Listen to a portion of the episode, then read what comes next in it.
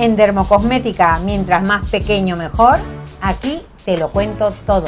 Hoy me acompaña un reconocido químico cosmético, William Dávila. William, muchas gracias por estar presente. Hola Milagritos, mucho gusto, ¿qué tal? Eh, aquí estamos contigo y vamos a hablar de todo esto que la gente la tiene muy preocupada. Cuando van a comprar ustedes a los dermocentros, se quedan, eh, lo compro el ácido eh, hialurónico nanosomado, eh, alto peso molecular, bajo peso molecular, mientras más chiquito mejor. Cuéntanos, William, cómo te funcionan para que te escuchen todas nuestras colegas esteticistas y por qué no también usted, señor, señora, que está buscando una buena crema para hidratar su piel.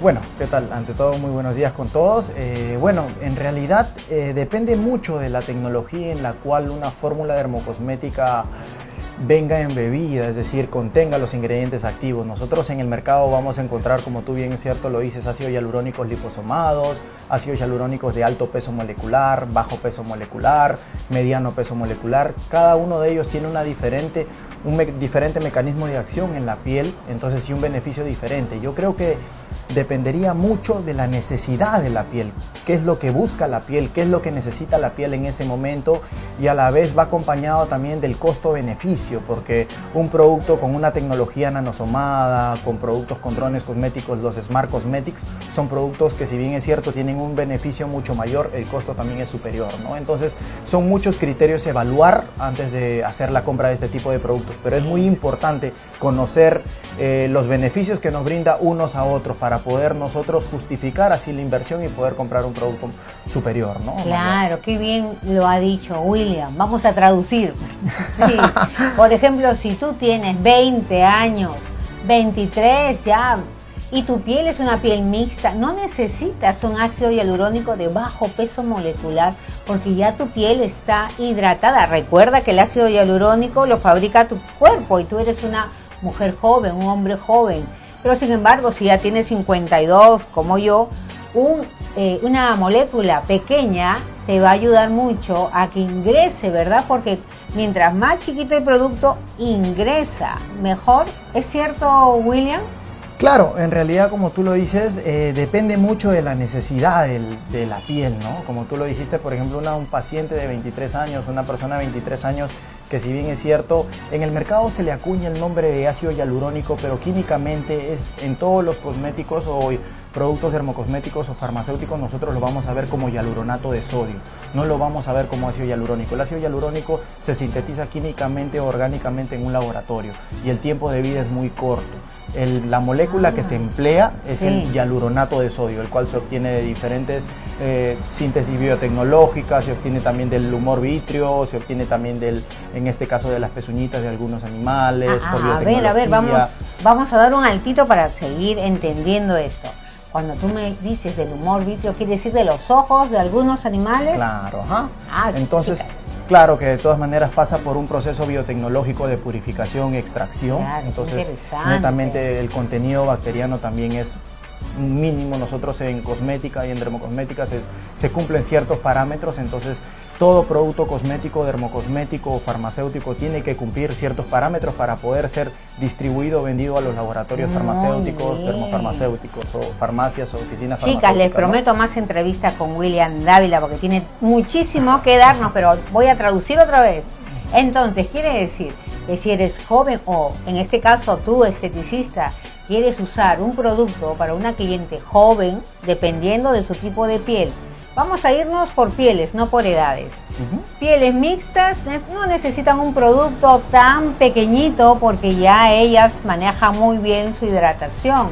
Pieles más deshidratadas, un de medio peso molecular que también hay. Y pieles ya muy deshidratadas de alto peso molecular. Entonces, muy bien lo que dice William, hay que cuidar bien la inversión dependiendo del tipo de piel. Bueno, eso es con respecto al, ácido hialurónico. Pero ahora que viene el verano, William, el tema de las partículas que tienen los fotoprotectores. Ahora veo que hay eh, fotoprotectores nanosomados. Cuéntanos. Sí, en realidad el tema de la nanotecnología a nivel de filtros, cuando nosotros hablamos de fotoprotección, vamos a hablar de dos agentes causales fundamentales ¿no? que dañan la piel, en este caso la radiación ultravioleta B y en este caso la radiación ultravioleta. Eh, para que ustedes puedan entender un poquito el factor de protección solar, el FPS que nosotros siempre buscamos que sea de 30, 50, 60, 80, 100. Si nosotros podemos encontrar 1000, consumimos un 1000. Entonces hay que considerar que este factor de protección solar solo nos protege contra la radiación ultravioleta B más no contra la radiación ultravioleta A. Ni siquiera y, la, y la radiación ultravioleta A es la más perjudicial para la piel. ¿Por qué? Porque a tener mayor longitud de onda tiene mayor nivel de penetración en la piel. Entonces, la radiación ultravioleta A lo que va a poder generar es cáncer de piel, fotoenvejecimiento, elastosis. Entonces, produce en este caso la oxidación de la melanina, es decir, el, oscurecimiento, oscurecimiento de la piel, perdón, lo produce la radiación ultravioleta A. La pigmentación indirecta, es decir, el estímulo, la producción de melanina de manera indirecta la produce la radiación ultravioleta B, porque es, actúa a nivel superficial nada más. Pero en este caso, William, los fotoprotectores minerales, que son los de dióxido de titanio, óxido de zinc, óxido de hierro, eh, ¿no nos protegen contra los UVA?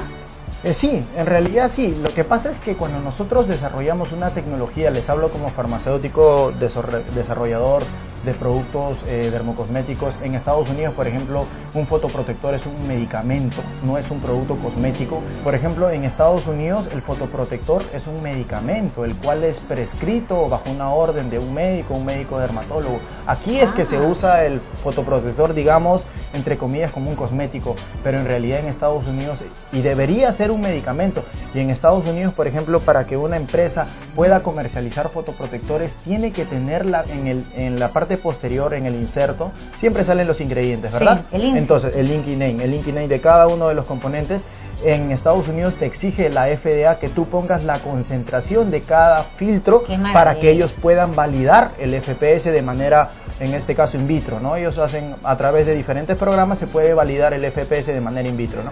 Claro que también las autoridades hacen el, FPS en vivo, pero ya eso es un tema muy A ver, un, vamos a parar ahí. Entonces, acá en el Perú, cuando compramos un fotoprotector y le damos la vuelta para mirar los ingredientes, no nos dicen cuánto por ciento. No, hay algunas, la mayoría de marcas no te declaran la concentración de ingredientes activos. ¿Por qué? Porque esa es la receta de la casa, digamos. ah, pero allá sí le tienen que presentar a la FDA, pero no sale en la etiqueta para que lo vean. No, cuando tú declaras, por ejemplo, para trámite, cuando tú quieres sacar un, fotoprotector aquí, eh, declaras la composición cual y cuantitativa así de los fotoprotectores, pero aquí Digemit solamente te pide que declares los componentes nada más, más no la, la cuantificación, es decir, la cantidad o la concentración de estos filtros solares, ¿no?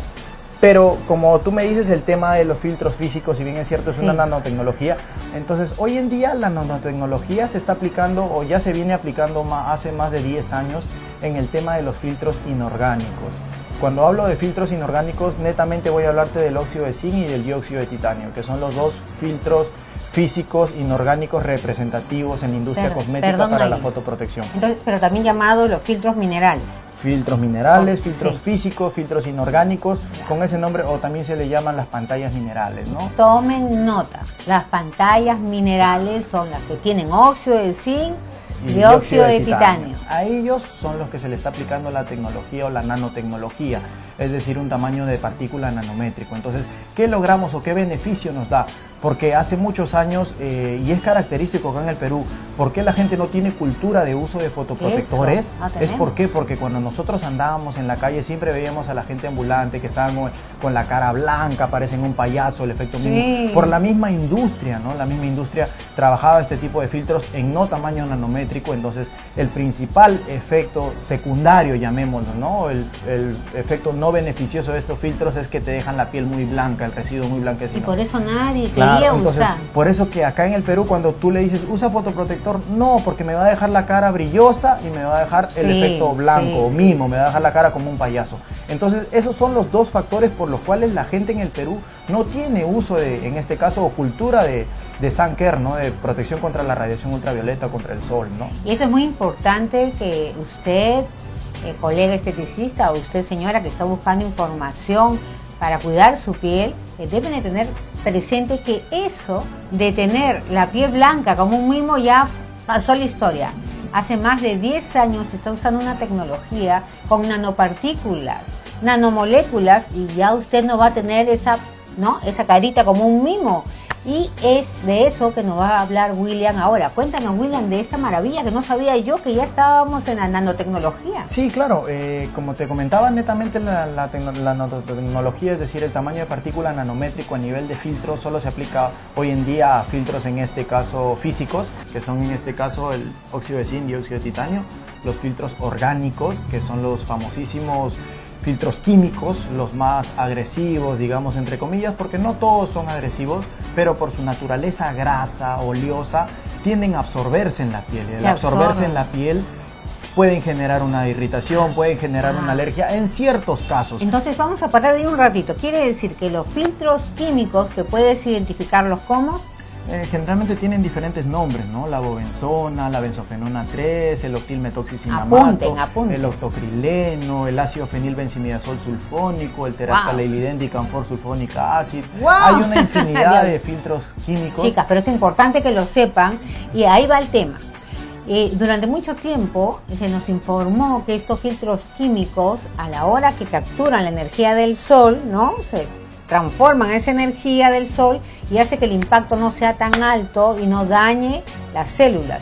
Sin embargo, al estar envueltos en una sustancia lipídica, nuestras células que tienen una bicapa lipídica los reconocen y pueden penetrar a la piel causando alergias en ciertas personas. pero, pero ahora eso ha cambiado por esta nueva tecnología de las nanopartículas, ¿verdad, William?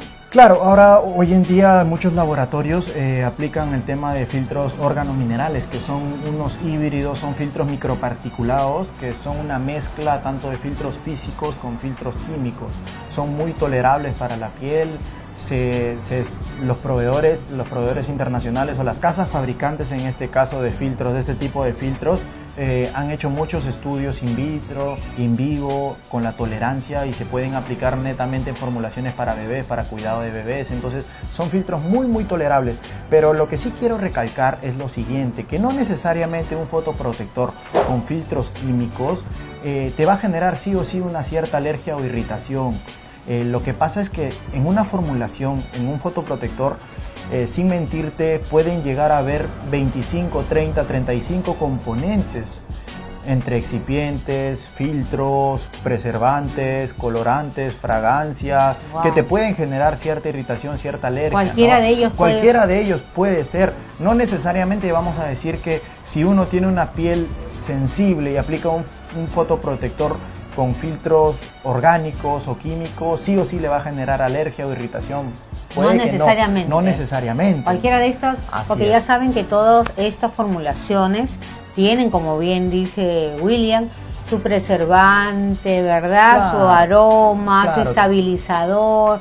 Ah, okay, Tienen muchos componentes. Pero sin embargo hay mucha literatura que habla sobre las alergias que han producido estos filtros Claro, eh, como te comenté en un inicio, las alergias o irritación que te pueda generar es por la naturaleza de estos filtros.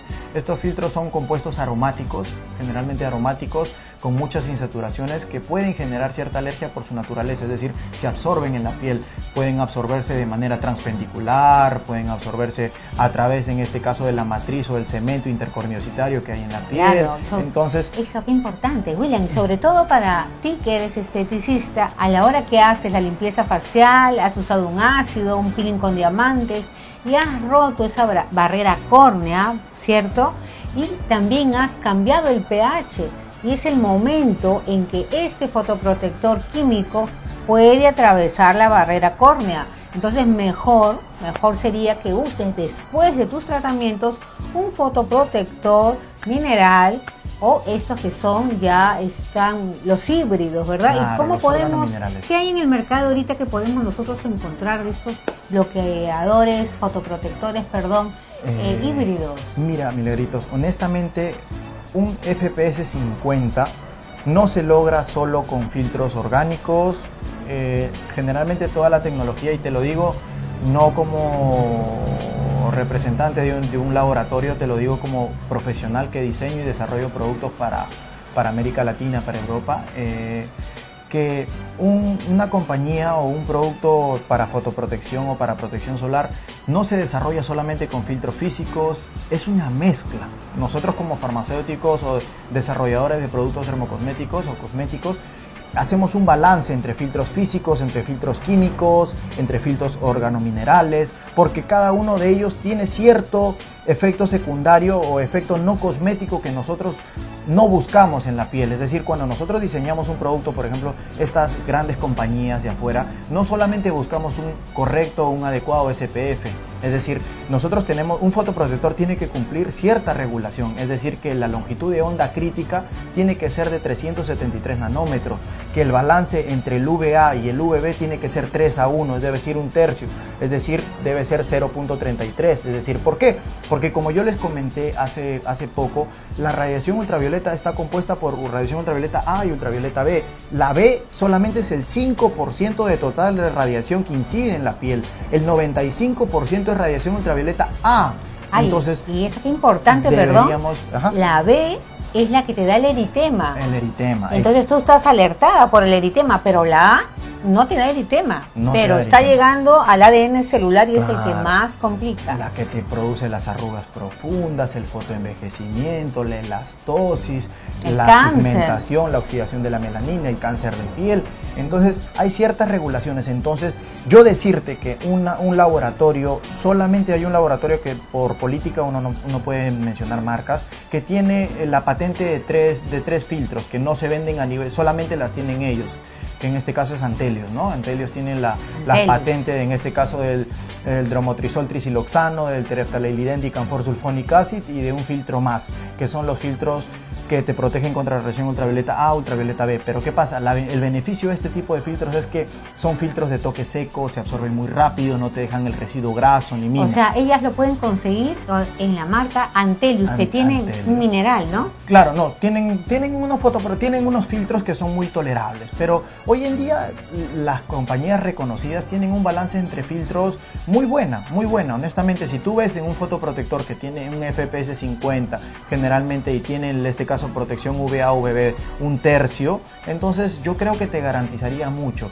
Si bien es cierto, si ustedes van a hacer procedimientos, en este caso abrasivos, llámese peeling superficiales o peeling medio, de repente un médico dermatólogo hace un peeling profundo, entonces lo recomendable en este tipo de escenarios es aplicar un fotoprotector 100% mineral. ¿Por qué? Porque tú te vas a la segura, ¿no? Estás aplicando un producto que es totalmente inerte. El filtro mineral es una sustancia inorgánica que no reacciona con absolutamente nada, se queda en la superficie de la piel y lo único que hace es reflejar la luz que incide. Entonces, es una pantalla mineral. Entonces, chicas, las que trabajamos en cabina, asegurémonos, evitémonos los riesgos que nos llamen para reclamarnos y que creen que somos nosotras las que hemos hecho un mal trabajo.